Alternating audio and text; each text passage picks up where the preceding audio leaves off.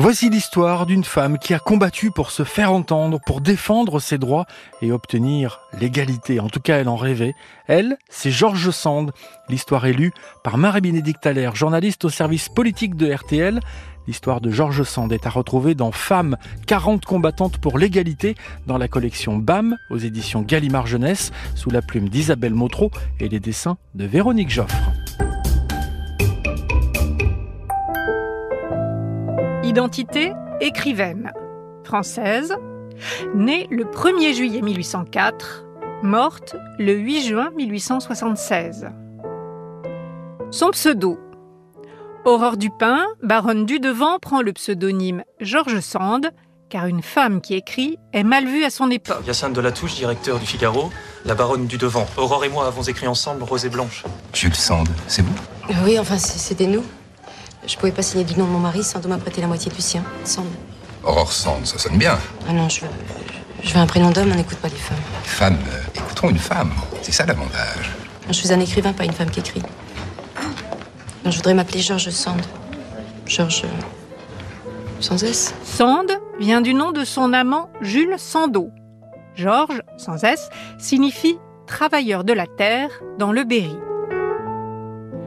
Georges Sand écrit ses trois premiers romans en faveur de la réhabilitation de la femme, pour laquelle elle militera toute sa vie. Vous êtes ma prise, et en bon mérichon, j'ai pas l'habitude d'y aller par quatre chemins. Dans ces trois textes, Indiana, 1832, Valentine, 1832 et Lélia, 1833, elle démontre, à travers la personnalité et les drames de ses héroïnes, combien la société et le mariage asservissent les femmes et pourquoi elles devraient avoir droit au divorce et à l'égalité civile. Continuez de peindre des tabatières qui font rêver les vieux garçons dans mon genre et laissez tomber la littérature. Votre livre n'est pas du tout au point. Je vous remercie pour votre franchise, monsieur. Mais sachez que la baronne du devant a besoin de gagner sa vie. Tout comme les bourgeoises dont vous vantez les mérites dans les colonnes de votre journal progressiste. Les trois livres choquent les critiques et le public, mais leur succès considérable rend Georges célèbre. Libre ou mariée, la femme est victime en amour et la société entérine ce scandale et en vie. Ces batailles, elles prônent une révolte sociale en faveur des ouvriers et des paysans. Républicaine, elle s'engage lors de la Révolution de 1848. Mais les gens ne savent pas ce qui se passe dehors.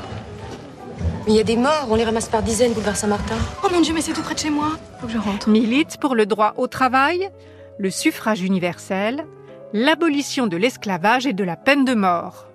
Scandale Elle s'habille en homme car cela coûte moins cher et lui permet d'entrer dans les lieux interdits aux femmes.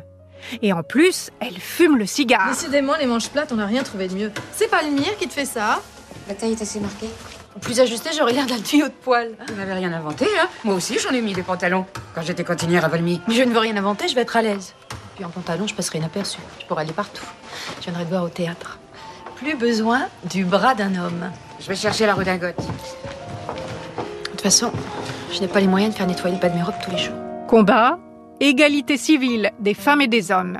Plus de 70 récits, une autobiographie, 25 pièces de théâtre. J'ai commencé un nouveau roman. Ce n'est l'histoire d'aucun de nous. Je ne peux pas parler de moi dans la disposition d'esprit où je suis. Pour toi, fais ce que tu voudras. Je me livre à toi les yeux bandés. Souriante, les paysans l'appellent la bonne dame de Nohant tant elle est généreuse et disponible. Main verte, Élevée à la campagne, elle s'est passionnée pour ses bois et ses jardins jusqu'à sa mort. Bavarde. En plus de ses œuvres, Georges a écrit plus de 30 000 lettres durant toute sa vie.